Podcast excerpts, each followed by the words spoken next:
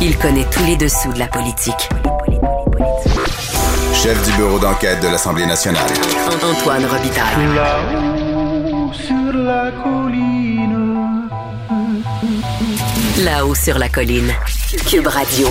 Bon lundi à tous. Aujourd'hui à l'émission, dans sa chronique constitutionnelle hebdomadaire, le prof Taillon met en contraste l'appui de Justin Trudeau à Emmanuel Macron et leur grande divergence sur la question de la laïcité. Lorsqu'il parle de laïcité québécoise de type loi 21, le premier ministre canadien formule un rejet sans nuance.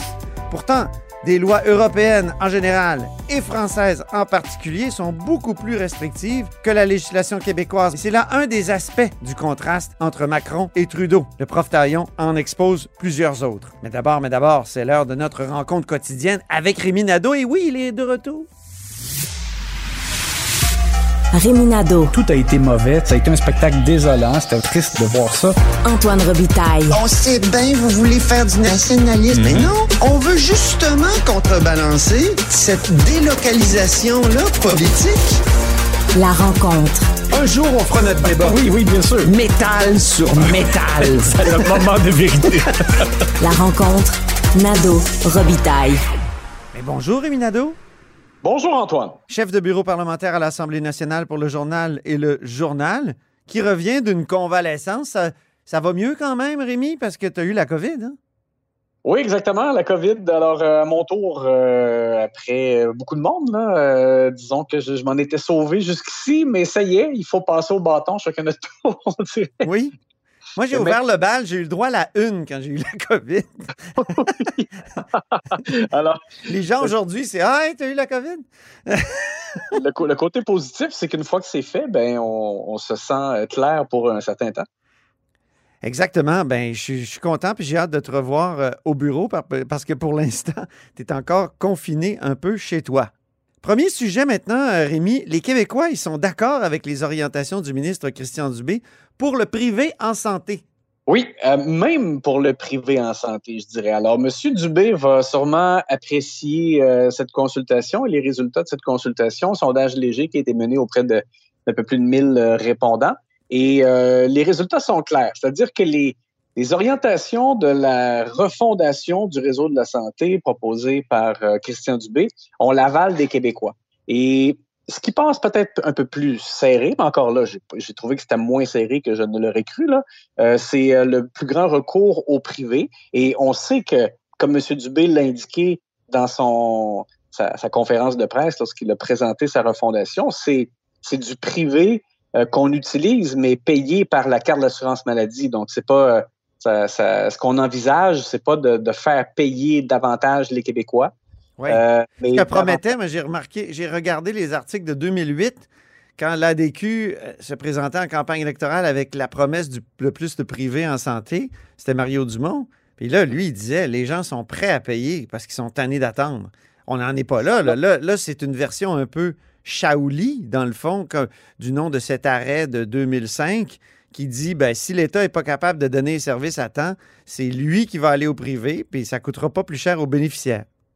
Voilà. Et, on l'a vécu durant la pandémie, puisqu'il y a eu davantage recours à des euh, chirurgies au, privé, par des, cliniques privées, euh, pour euh, faire des chirurgies d'un jour, notamment, qui se font relativement facilement et qui permettent aux effectifs dans les hôpitaux de se concentrer sur des opérations qui nécessitent plus de temps, des opérations plus délicates, des choses comme ça. Et, donc, on voit que les Québécois, ils répondent 60% pour, sont d'accord avec le plus grand recours au privé et 24% disent euh, qu'ils sont contre. Un 24% quand même, on pourrait dire, c'est euh, un Québécois sur quatre. Quand même, c'est beaucoup de monde aussi qui, ont encore une réticence. Mais euh, quand même, c'est par rapport à tout ce qu'on a entendu comme prise de position du Parti québécois, par exemple, de Québec solidaire, euh, qui refuse qu'on qu'on fasse davantage de part au, au privé, ben, je trouve que le résultat, quand même, euh, est encourageant pour Christian Dubé. Là, évidemment, par la suite, il faut voir, on en a parlé à quelques reprises, toi et moi, Antoine, il faut voir, tu sais, quels sont les effets qui peuvent être des effets pervers. Est-ce qu'on aura davantage de, de mal à faire venir des employés euh, du, du privé vers le réseau public euh, parce qu'on Ben oui. on demande, dans le fond, de faire davantage d'actes euh, au privé, ça peut avoir et ça peut devenir un cercle ça c'est clair. Mais euh, sur le principe, les gens montrent beaucoup d'ouverture. Et pour le reste, euh, les Québécois sont très euh, largement favorables à ce qui a été mis sur la table par Christian Dubé. Et notamment, moi, là, un endroit où je, je pensais que ce serait un peu plus serré aussi, c'est que 89% des Québécois disent qu'ils sont d'accord pour recevoir des soins d'un autre professionnel de la santé, pas nécessairement un médecin en première ligne.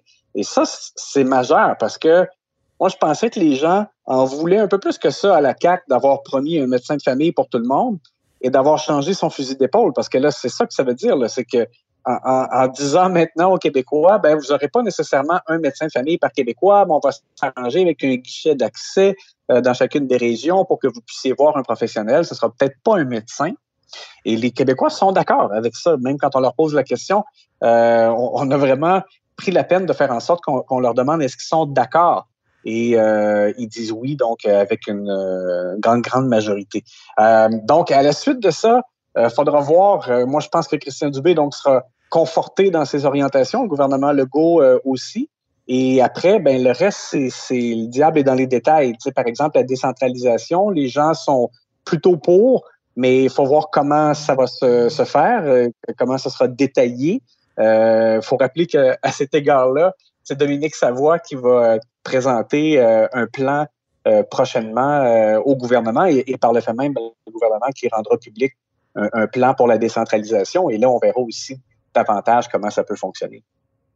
Deuxième sujet, tu veux nous parler des miracles de la relâche Pascal. Il y a des miracles qui sont produits ben, écoute, pendant la relâche parlementaire du, euh, qui faisait suite euh, au congé de Pâques, il s'est passé quand même pas mal de choses. Le gouvernement, a, je trouve, le gouvernement a été euh, actif, strat stratégique aussi, je trouve, en, en profitant de la, de la, relâche pour passer certains éléments qui risquent de susciter de la critique. Et je pense que là, avec le retour au Salon Bleu, on risque d'avoir des commentaires du genre le gouvernement a vu la lumière pendant le congé de Pâques.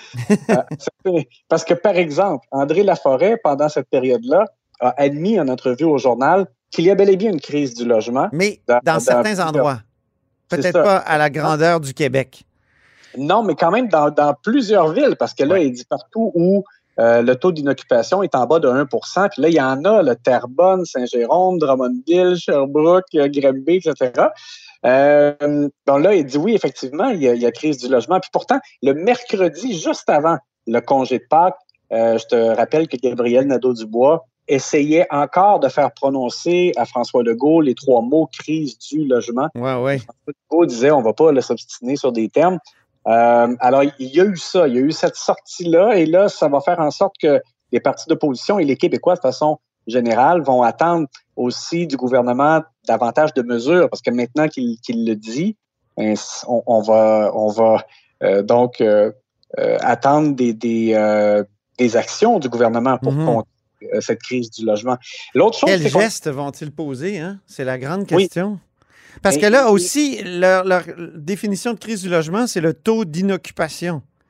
Mais, euh, oui. comme, comme le disaient des, des manifestants en fin de semaine, c'est bien beau s'il y a 4% de plus de logements disponibles à Montréal. Si les gens ne peuvent pas payer ces loyers-là, ben on, on, est à, à, la case départ. Ça, c'est Marjolaine Deneau, Marjolaine Deneau qui a, qui a, qui a dit ça, euh, ça. Donc, euh, dans les manifs de fin de semaine.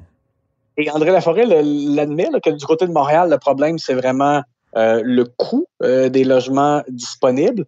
Euh, elle a déjà envoyé un signal, c'est-à-dire que ce qu'il cherche à faire, c'est d'augmenter l'offre de logements, mais c'est ça, on va attendre davantage d'action de la part du gouvernement maintenant qu'il y a cette admission. Et, et elle se défend aussi en disant, ben ça a pris du temps avant d'admettre, oui, mais parce que là, elle dit qu'elle a reçu les nouveaux chiffres de la Société d'habitation euh, de logement et c'est ce qui lui permettait euh, d'être plus catégorique maintenant.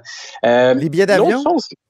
Oui, les billets d'avion, c'est ça, parce qu'on attendait, écoute, depuis des mois, des mois, des mois, une stratégie pour le transport aérien de, de François Bonnardel et finalement, la, la, la réponse est arrivée euh, sous forme d'argent. Euh, encore, je dirais, parce que on dirait que le gouvernement euh, a tendance à résoudre les problèmes par l'argent. C'est pas une solution à long terme. Tu sais, on, on, on, ce qu'on souhaiterait, c'est qu'il y ait davantage de transporteurs ou que, qui réussissent, dans le fond, à offrir des services et que ça coûte pas 2000 dollars, par exemple, pour aller euh, aller-retour dans un endroit, dans une région du Québec. Euh, là, la solution à court terme, parce que c'est comme un plan sur cinq ans que François Bonnardel a présenté, c'est de faire en sorte que euh, on compense euh, les Québécois pour l'achat de billets d'avion et que ça fasse en sorte qu'ils ne payent pas plus que 500 dollars pour un aller-retour. Ouais. Euh, c'est bon pour cinq ans. Donc, euh, M. Bonnardel est arrivé avec cette solution-là en disant ça va commencer en juin. Euh, c'est à peu près à temps là, pour que des gens en profitent durant la période estivale avec les vacances. Mais qu'est-ce qui va se passer après? Est-ce que c'est pas, une solution structurante? Mm. Euh, faut voir là, comment ça va. euh, Pas comme une coopérative là, que souhaitait, par exemple, le Parti québécois. Non, exactement. Euh, donc, euh, ça, c'est aussi euh, un peu problématique là, quand on le regarde à plus long terme. Puis l'autre chose aussi... Dernier changé, miracle. Dernier miracle, Oui. Rémi. L'autre chose qui a changé, c'est que le gouvernement... Tu te rappelles que les caquistes, quand ils sont arrivés, ils disaient l'important, c'est vraiment de jumeler les gens, les, les arrivants au Québec et les emplois qui sont disponibles. On doit d'abord aller chercher des gens qui vont correspondre aux besoins de main-d'œuvre, puis après ça, on leur fera apprendre le français. Oui. Alors que le Parti québécois aujourd'hui, ben non, il faudrait d'abord que les gens connaissent le français euh, quand ils arrivent, parce que là, c'est plus facile comme ça. Bon.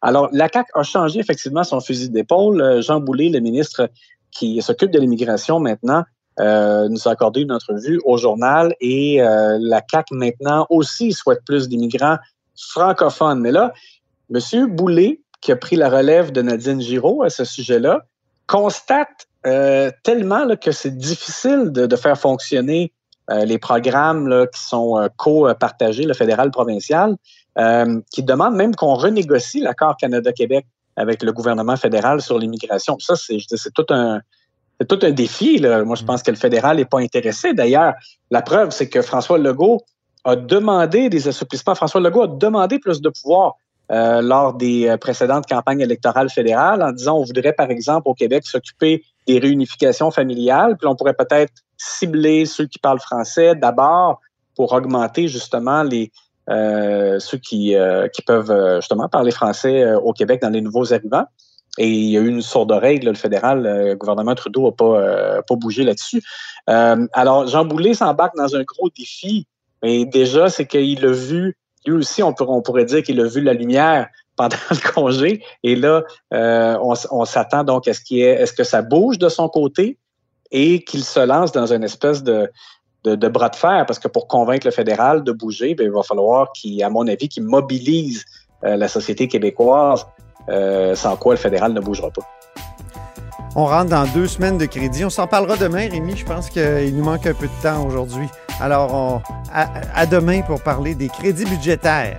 Et ce que ça, voulait- ce que ça veut dire, en tout cas, euh, Antoine, c'est que contrairement à la semaine dernière où François Legault s'est promené beaucoup euh, pour annoncer des candidatures et faire une Mm. tournée en région, on sera euh, très présent euh, cette semaine au Parlement parce que notamment François Legault lui-même, là, il sera en étude de crédit pour le conseil exécutif.